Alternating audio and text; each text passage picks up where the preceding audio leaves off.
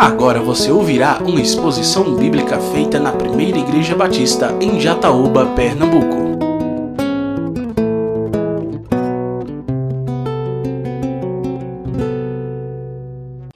Que o coração de vocês não fique angustiado. Vocês creem em Deus, creiam também em mim. Na casa de meu pai há muitas moradas.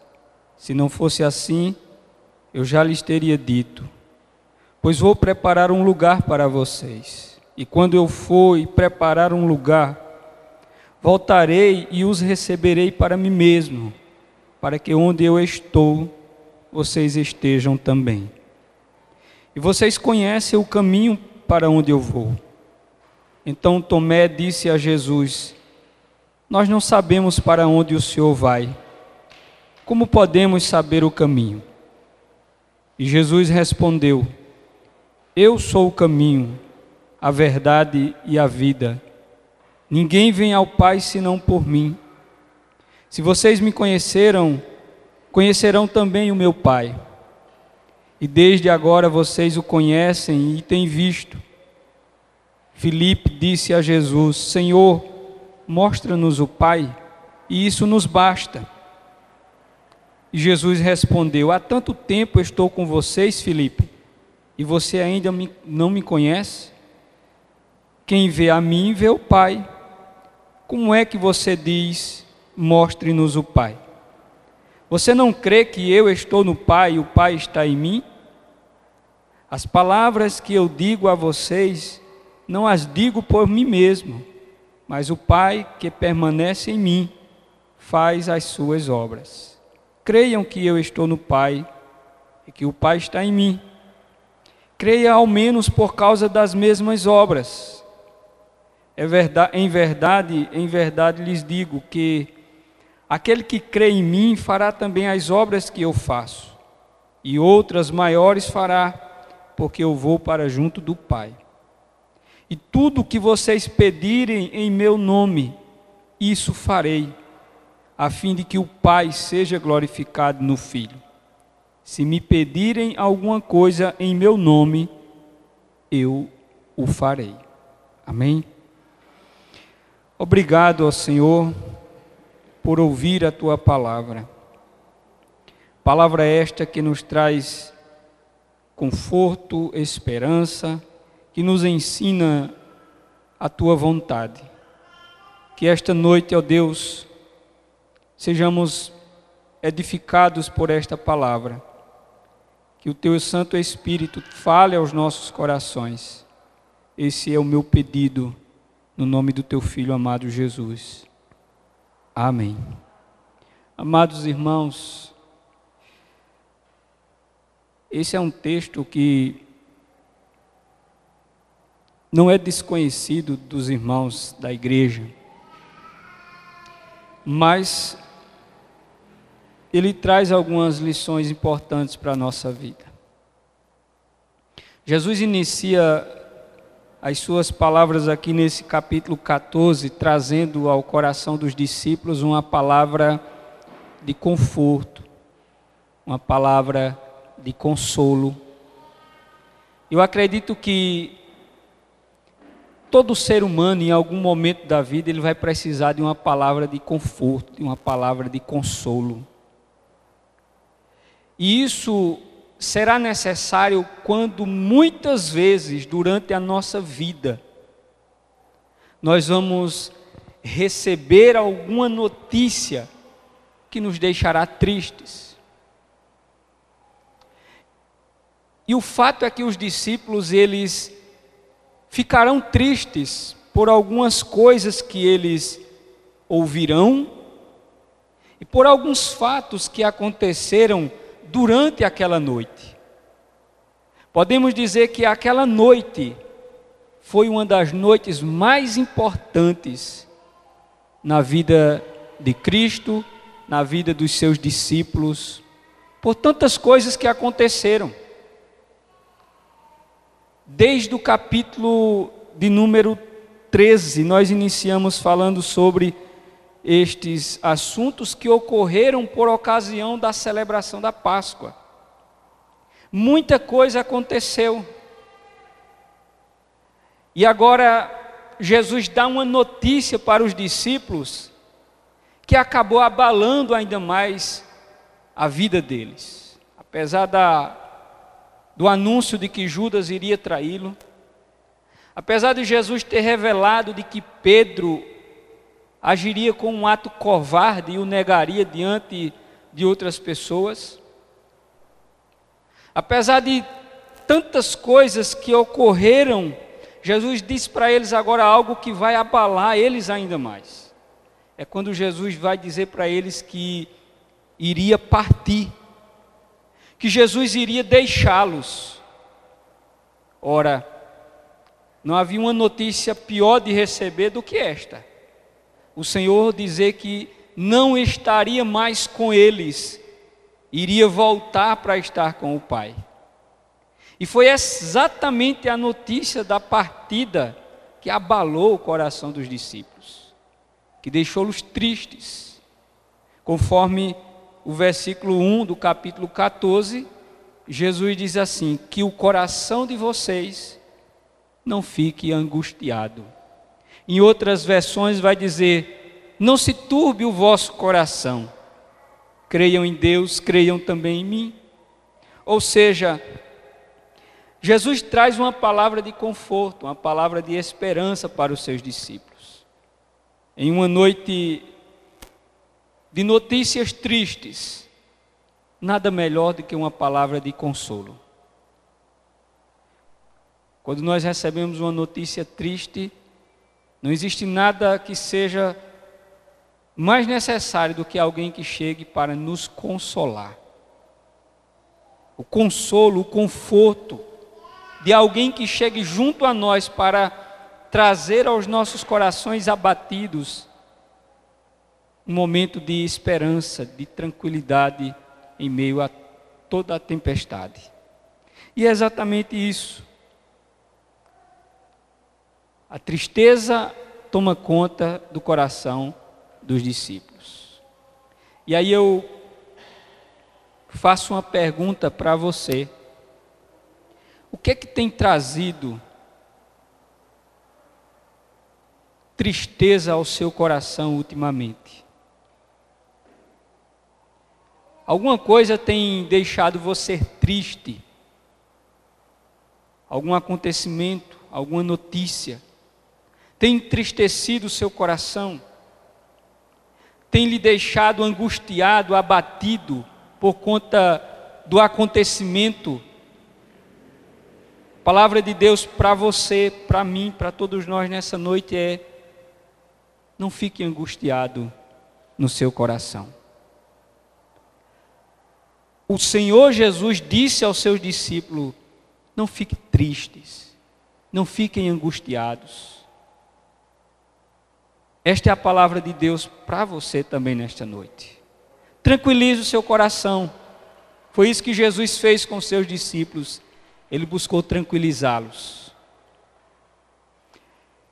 No verso primeiro, nós vamos perceber que a questão da angústia do coração é algo que Jesus vai apontar como um dilema na existência humana. Não é só esse momento que ele fala do problema da angústia do coração. Em outros momentos também Jesus falou da angústia, que muitas vezes nos abate, que muitas vezes se apodera de nós. E aqui nesse texto, Jesus agora vai consolar o coração dos discípulos que agora estavam tomados por uma tristeza profunda. Eu lembro-me das palavras do salmista, no Salmo de número 42, no verso 5, aliás, versos 4 e 5 do Salmo 42 que diz assim: Por que você está tão triste, ó minha alma? Por que estás assim tão desanimada?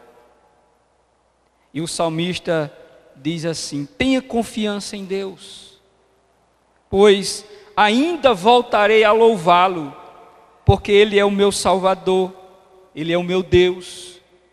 Sinto a minha alma profundamente abatida. e por isso procuro lembrar do seu poder. O que é que o salmista está nos ensinando aqui, meus irmãos? Que quando a nossa alma estiver triste, abatida, precisamos nos lembrar do Senhor, porque o Senhor, Ele é capaz de trazer ao nosso coração esse consolo, esse conforto necessário. Como disse o próprio Jeremias ao escrever o seu livro de Lamentações, quando ele contempla um estado de caos em Jerusalém, destruição, morte, miséria, era o que existia na cidade de Jerusalém. E aí o profeta Jeremias, olhando para aquele quadro negro, escuro, feio da história do povo de Deus, ele diz o seguinte no capítulo 3 e no verso 21. Eu quero trazer à minha memória aquilo que pode me dar esperança. Porque nos momentos de angústia da nossa vida, nós precisamos lembrar daquilo que pode nos trazer esperança. E o salmista está dizendo o seguinte: eu vou me lembrar do poder do Senhor porque o poder do Senhor, ele é suficiente para mudar o estado do meu coração. Por isso, Jesus busca tranquilizar o coração dos discípulos com esta palavra, quando diz para eles: Não fiquem angustiados em vosso coração, não fiquem tristes. A angústia, meus amados irmãos, é uma sensação de vazio. Esta semana eu dialogava com uma pessoa e ela dizia o seguinte: que sentiu durante essa semana uma angústia tão profunda, aquilo que lhe sufocava e que minava as suas forças, ao ponto de que ela não tinha energia nenhuma para fazer as suas atividades mais simples do dia. Porque a angústia, ela tem o sentido de como alguém pega com a sua mão no nosso pescoço e começa apertando, nos sufocando, tirando as nossas forças. É assim que se sente uma pessoa angustiada. E essa pessoa chorava por conta da angústia que abateu seu coração. A angústia é essa sensação de vazio, de sufocamento, de inquietação, de descontentamento, de ansiedade. A angústia é uma manifestação emocional perturbadora. Lembra que o salmista no Salmo 42 ele diz o quê? Porque te perturbas, ó minha alma. É uma sensação emocional perturbadora. A angústia, ela é resultado de excesso de questionamentos, de incertezas, de cobranças. O pastor Wilson Porte Júnior, no seu livro Depressão e Graça, ele diz o seguinte: a angústia é capaz de derrubar homens e mulheres fortes e saudáveis. Ele diz: a angústia é capaz de derrubar homens e mulheres fortes e saudáveis. É tão nocivo quanto qualquer veneno, e que em geral vem acompanhado de intensos sofrimentos. Jesus disse para os seus discípulos: não fiquem tristes, não fiquem angustiados, não fiquem perturbados, creiam em Deus. Creiam também em mim. As mesmas palavras do Cristo aos seus discípulos naquela noite são as mesmas palavras para você. Não fique triste, não fique angustiado, creia em Deus, creia no Cristo, confie nele. Ele está dizendo: você confia em Deus, confie também em mim. É necessário nesses momentos de angústia, como disse o salmista, confiar no Senhor. Vivemos, meus amados irmãos, na idade da ansiedade e da angústia. O irmão Sérgio dava alguns, algumas informações ainda há pouco sobre o panorama dos problemas que as drogas envolvem. E aí eu quero trazer para você algumas informações relacionadas ao problema da tristeza do coração do homem, da ansiedade, das angústias, que tem adoecido as pessoas.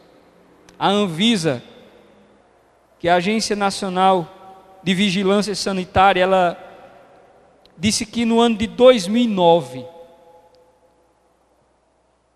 medicamentos controlados, foi constatado que foi feito um uso de 113 mil caixas de medicamentos controlados. Isso em 2009. Porém, no ano de 2016, foi constatado que foi consumido cerca de 295 mil caixas de remédios controlados.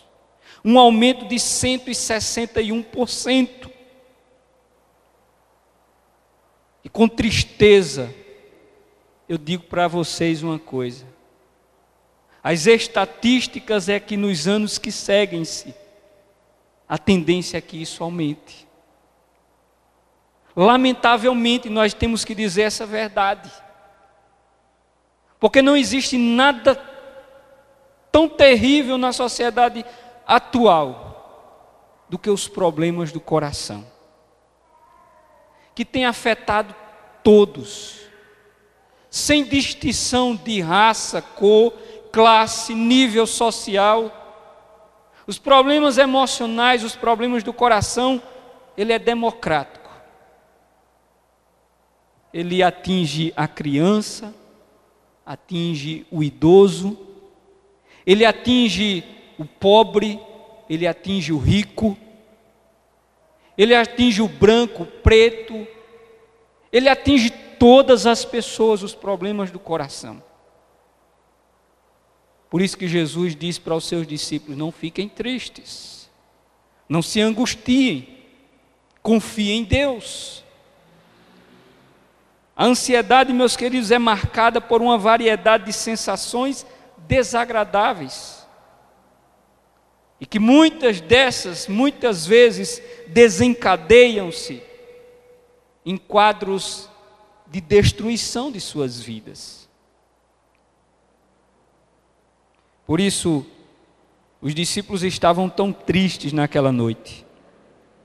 Com a partida de Jesus, ele estava dizendo que eles ficariam sem a Sua presença. E como eu disse no início, o que é que tem trazido tristeza ao seu coração ultimamente? O que, tem acontecido na sua vida que tem deixado você abatido, triste, angustiado? Que você não está sabendo como lidar com estas coisas, com os seus sentimentos, por conta de fatos, de tragédias, de coisas que têm acontecido com você. Saiba que Deus, Ele tem o consolo e o conforto para a nossa alma angustiada. Deus tem o consolo e o conforto para a nossa alma angustiada. Preciso confiarmos em Deus, depositarmos inteiramente a nossa confiança nele. Jesus perguntou para os seus discípulos, no seu diálogo ali, ele está dizendo: Eu sei que vocês confiam em Deus, mas vocês também precisam confiar em mim. Vocês precisam confiar em mim. Em outras palavras, meus irmãos, isso se reflete muito na minha vida, na nossa vida. Porque muitas vezes nós precisamos demonstrar que nós verdadeiramente confiamos em Deus. Há uma música de um grupo antigo que diz que a nossa atitude muitas vezes é confiar desconfiando. Nós dizemos que confiamos em Deus, mas nós desconfiamos ao mesmo tempo. Nós não nos entregamos completamente. E é preciso entendermos que nas nossas relações com Deus é sim necessário uma confiança completa, inteira, sem reservas. É preciso se lançar completamente nos braços do, de Deus, assim como uma criança que confia no seu pai, se joga de qualquer ponto, na certeza de que o seu pai a segurará. E ela faz isso porque ela confia. Mas nós muitas vezes não confiamos no Senhor. Por isso, o Senhor aqui nos aconselha a tranquilizarmos o nosso coração por meio da confiança e da fé. Veja que Jesus vai agora fazer promessas aos seus discípulos. Porque para quem está sofrendo é necessário que esteja seja dada a ele esperança de que algo pode mudar para as suas vidas, de que dias melhores virão, de que aquele momento escuro de sua vida é apenas um momento passageiro e que o sol vai brilhar. Lembre-se que o salmista, no Salmo 30, no verso 8, ele diz assim: O choro pode durar uma noite, mas a alegria vem pela manhã. O que é que o salmista está dizendo com essas palavras? Noite ali representa o tempo de sofrimento. E a manhã seguinte representa o fim do sofrimento e o começo de um tempo de alegria, de paz na vida daquele que estava sofrendo. Ou seja, o Senhor agora traz promessa aos seus discípulos para trazer esperança aos seus corações, para que eles pudessem se tranquilizarem. Veja o que é que diz o verso 2 e o verso 3 do capítulo 14. Jesus vai dizer para os seus discípulos o seguinte: Na casa de meu pai há muitas moradas. Se não fosse assim, eu já teria dito, pois vou preparar um lugar para vocês. Jesus disse: Eu vou preparar um lugar para vocês. E quando eu for e preparar um lugar, voltarei e os receberei para mim mesmo, para que onde eu estou, vocês estejam também. Veja que Jesus vai dizer para os seus discípulos que ficaram tristes, porque ele disse que ia voltar para estar com o seu Pai. Aí Jesus disse: Não fiquem tristes, não. Porque eu vou voltar para o Pai e lá eu vou preparar um lugar para vocês. E nesse lugar para onde eu vou, vocês vão também estar comigo um dia. Quando eu voltar, eu vou levar vocês para viver comigo. Jesus está dizendo: não fiquem tristes. Eu vou partir, mas em breve eu volto. E quando eu voltar, eu vou buscar, eu venho buscar vocês. Ou seja, as promessas de Deus, elas são fontes de esperança para nós. As promessas de Deus são fontes de esperança. Há um hino do nosso cantor cristão que diz que a nossa vida ela precisa estar firme nas promessas do Senhor. Firmes nas promessas. Porque as promessas de Deus elas nos traz esperança. Elas nos traz esperança. O que, que Jesus promete aos seus discípulos? Jesus prometeu um lugar para os discípulos que se encontravam perdidos. Jesus promete um lugar para eles. Eu vou preparar um lugar para vocês. Jesus promete voltar. Em outras palavras, Jesus está dizendo: Não, não vou abandonar vocês. Eu vou, mas eu volto. Eu vou voltar. Ou seja, nós precisamos, meus amados irmãos, mantermos a nossa esperança na volta gloriosa do nosso Senhor Jesus Cristo. A volta do Senhor é a nossa esperança, é a esperança da igreja, deve ser a esperança de todo cristão. Nós vivemos na expectativa da iminência do retorno glorioso do nosso Salvador. Essa é a nossa esperança. A nossa esperança não está nas transformações econômicas que poderão vir pela frente. A nossa esperança está no Senhor. Porque essas coisas são temporárias. Porém, o que o Senhor nos promete é eterno. É eterno. Então ele promete voltar. Jesus também prometeu que levaria-os para que eles vivessem com ele. Ora, para quem achou que ficaria abandonado, Jesus disse: Não, eu vou levar vocês para morar comigo. Eu vou apenas preparar o lugar. E quando o lugar estiver pronto, eu volto. E quando eu voltar, eu levo vocês para morar comigo nesse lugar. Esta é a mesma promessa que se estende para nós. O Senhor promete voltar para nos buscar. E quando Ele voltar, Ele vai nos levar para morar com Ele. E todas as coisas que hoje trazem tristeza, sofrimento aos nossos corações, ficarão para trás. Conforme esse mesmo apóstolo que escreve este evangelho, ele escreve o livro do Apocalipse, ele, no capítulo 21, ele vai dizer o seguinte: E Deus enxugará dos nossos olhos toda lágrima. Deus enxugará dos nossos olhos toda lágrima, porque ali para onde Ele nos levará, não haverá mais morte, não haverá mais dor, não haverá mais sofrimento, não haverá mais luto, porque todas estas coisas são passadas. Isso é o que o Senhor nos prometeu. Portanto, meus amados irmãos, sejam firmes, constantes, abundantes na obra do Senhor sabendo que no Senhor o nosso trabalho não é em vão, disse o apóstolo Paulo. Então, o Senhor nos fez promessa, e as promessas de Deus, elas se cumprem. O profeta Jeremias, ele disse: Deus, ele vela por Sua palavra para cumprir. O que pode confortar um coração perturbado, que pode confortar um coração perturbado é a confiança dele no Cristo.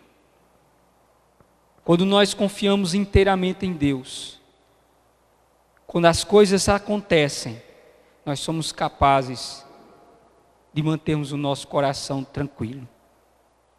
Somos sim. O apóstolo Paulo é um exemplo disso.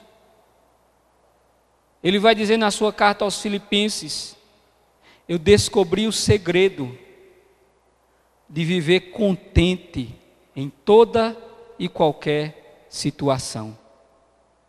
Eu descobri o segredo. E o segredo é a confiança em Cristo. Por isso que nesse texto nós vamos observando que quando nós colocamos a nossa confiança em Cristo, Apesar das circunstâncias, é possível sim termos tranquilidade no nosso coração. É possível sim termos paz em nosso coração. Há um outro hino do nosso cantor cristão que diz que as ondas atendem ao seu mandar. E aí qual é a resposta? Sossegai, sossegai. Ou seja, Deus nos diz: sosseguem, tranquilizem-se, confiem. As promessas de Cristo tranquilizam os corações angustiados. Quando você estiver triste, quando você estiver angustiado, sabe o que você deve fazer? Você deve se dirigir a Deus, a Sua palavra. E como disse o profeta Jeremias, ele disse: Eu vou trazer à minha memória aquilo que pode me trazer esperança. Os feitos extraordinários de Deus do passado. Aquilo que o Senhor fez no passado, eu preciso trazer à minha memória para ter certeza de que o Deus a quem eu sirvo é o mesmo. E como disse o apóstolo que escreveu a carta aos Hebreus, ele é o mesmo ontem, hoje e eternamente. Por isso, meus amados irmãos, confiemos nas promessas de Deus porque elas se cumprirão na nossa vida.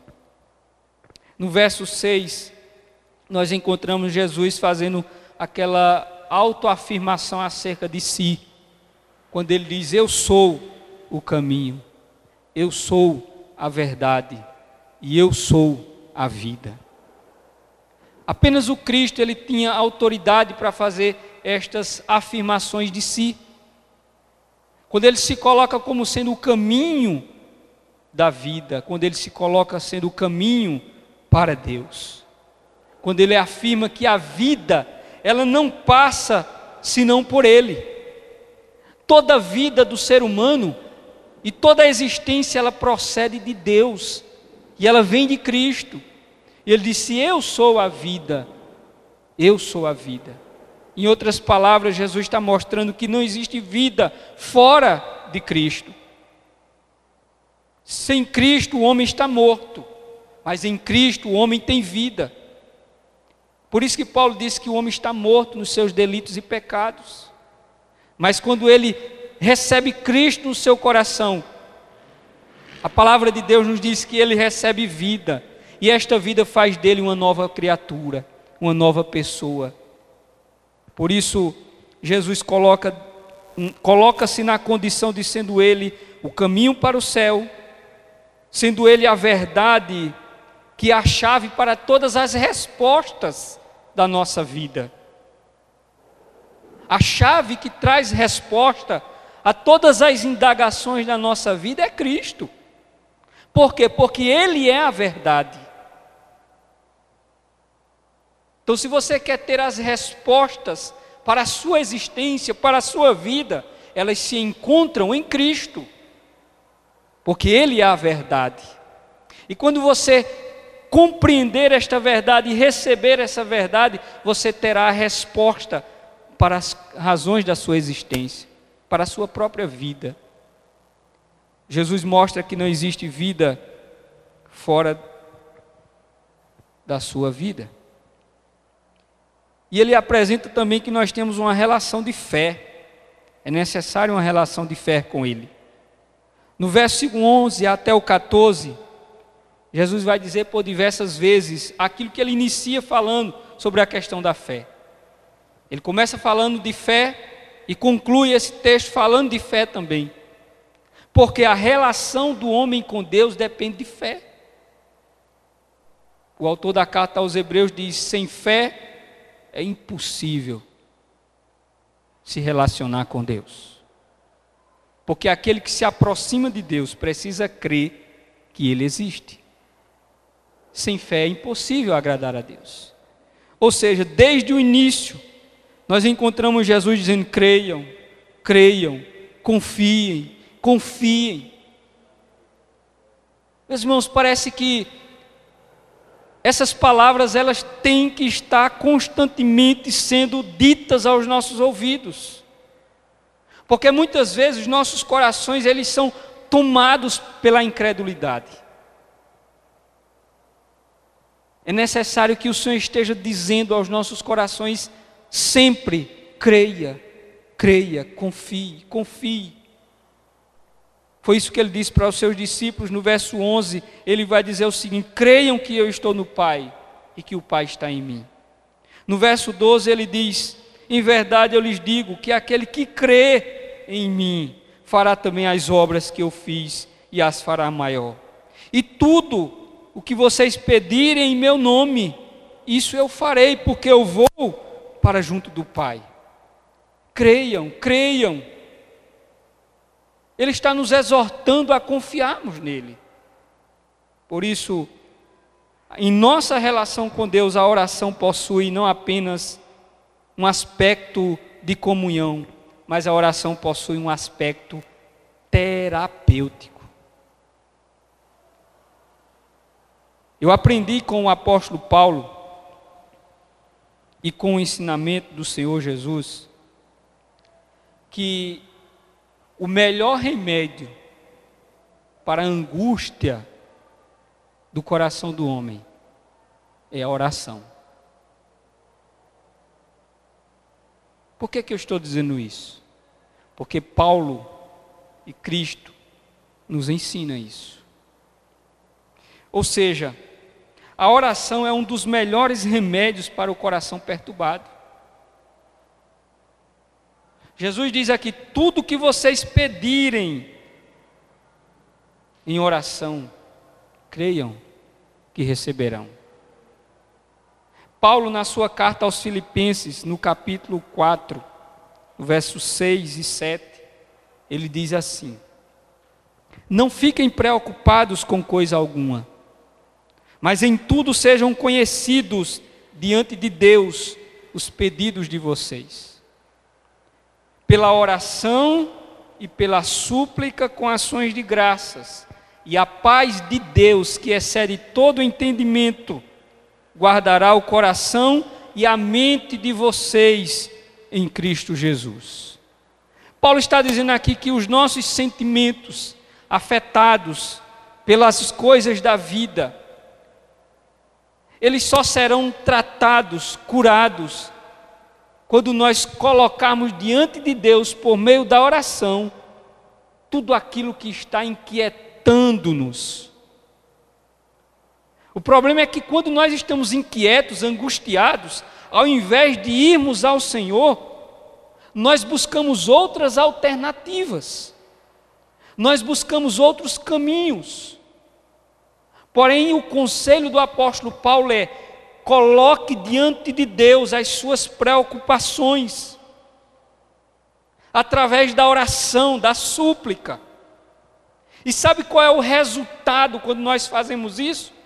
Paulo diz: a paz de Deus, que excede todo entendimento, guardará o vosso coração e a vossa mente. Paulo aí trata da totalidade do ser interior do ser humano, dotado de sentimentos e pensamentos, que é exatamente nessas áreas que acontecem todos os conflitos, que nos abate, que nos deixa perturbados, é exatamente no coração, nos nossos pensamentos.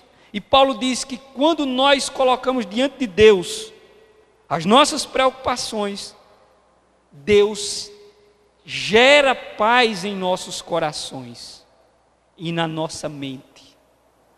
Por isso que o conselho é que a oração é o melhor remédio para um coração angustiado. Então sabe o que é que eu dou, vou dizer para você aqui nessa noite? Ore mais. Confie mais no Senhor. Coloque diante de Deus as suas preocupações. Confie nele. E tenha certeza de uma coisa: o Senhor irá gerar paz no seu coração. Agora, o problema é que nós não fazemos isso. Quando estamos angustiados, a última coisa que fazemos é orar quando na verdade a primeira coisa que deveríamos fazer é orar.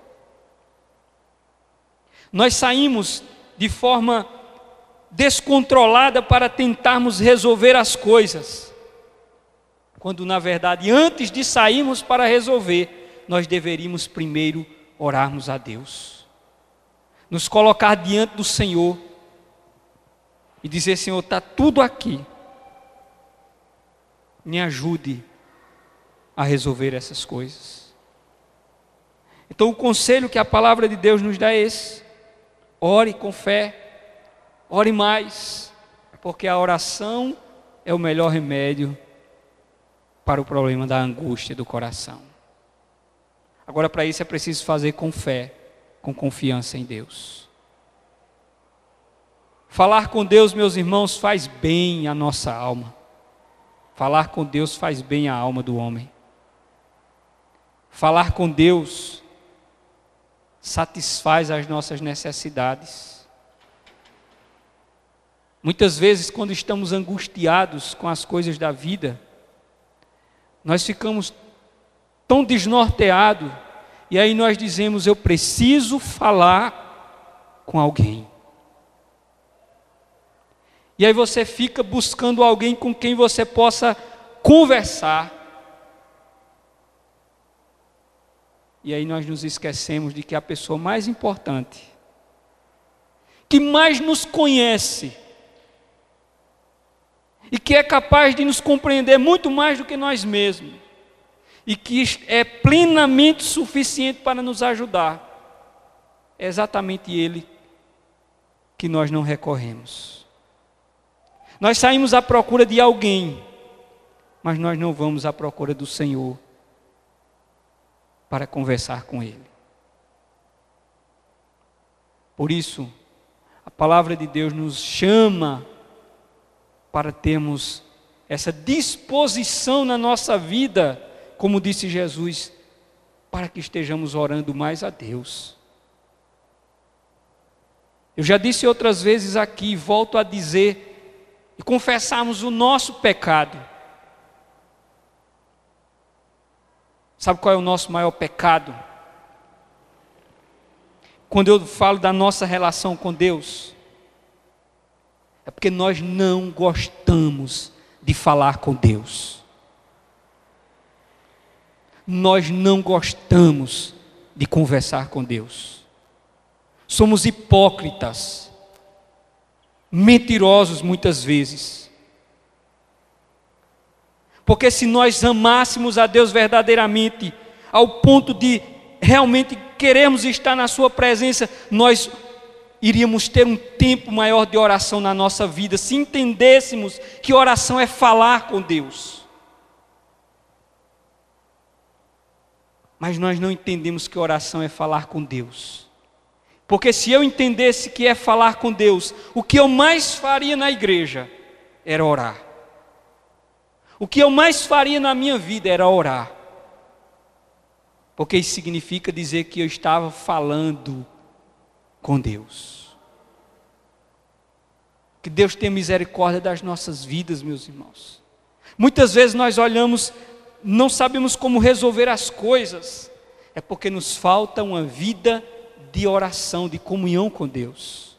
Jesus está dizendo para os seus discípulos: creiam em Deus, confiem nele, peçam porque tudo que vocês pedirem, eu vou dar a vocês, se estiver de acordo com a vontade do meu Pai.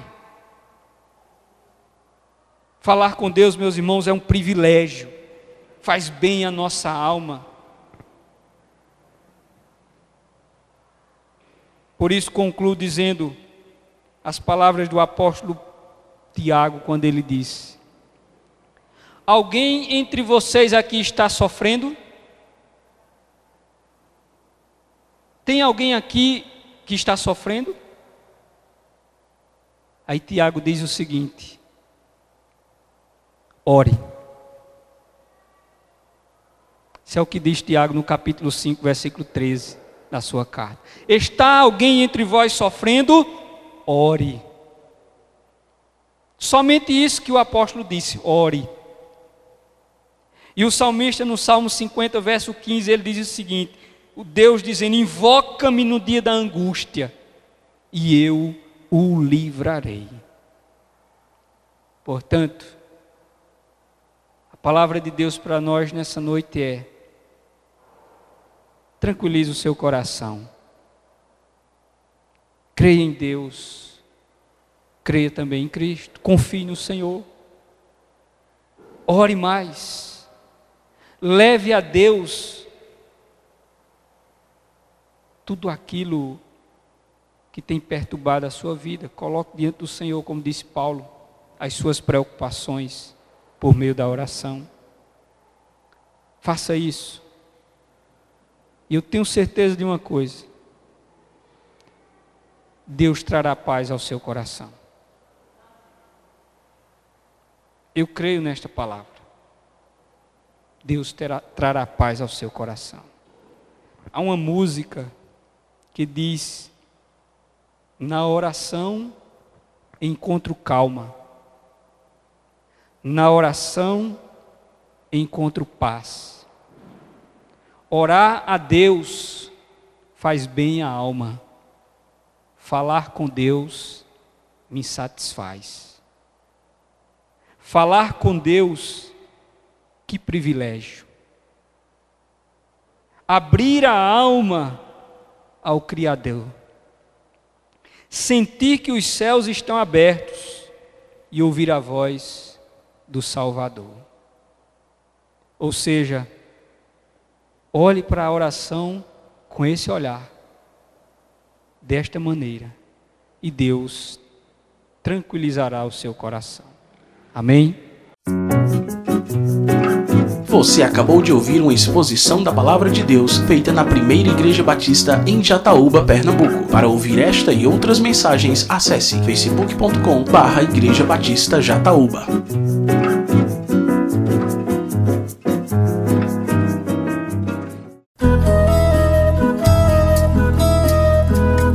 Conheça nossa comunidade. A primeira igreja batista em Jataúba está localizada na rua José Alvino de Lima, número 174, bairro Matadouro, próximo ao Clube Municipal. Para saber mais detalhes de nossa programação semanal, acesse facebook.com barra Igreja Batista Jataúba.